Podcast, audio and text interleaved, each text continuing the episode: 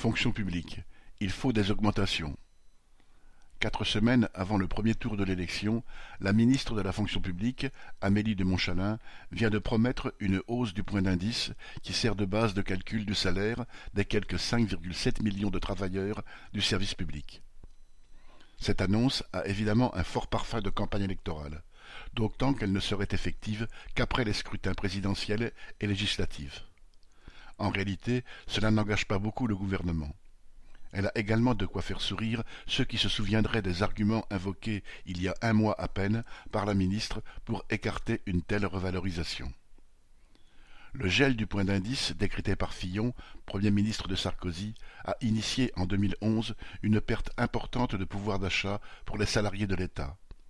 La seule micro-augmentation suivante a été de 0,6% en 2016, alors que Hollande préparait lui aussi un scrutin présidentiel, celui de 2017.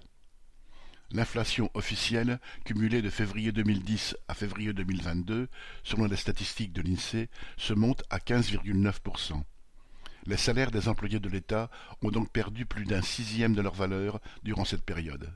Des enseignants du mouvement des stylos rouges avaient par exemple calculé qu'en un peu moins de vingt ans, une professeure des écoles en milieu de carrière avait perdu près de 450 euros par mois sur sa paye.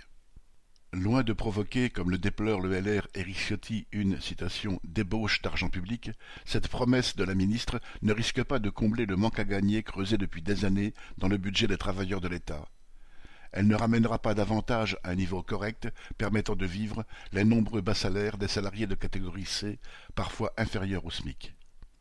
Pour rattraper ce que leur a volé l'inflation, comme l'ensemble des travailleurs, ceux de la fonction publique d'État, hospitalière ou territoriale, devront imposer par leur mobilisation une véritable augmentation des salaires. Viviane Lafont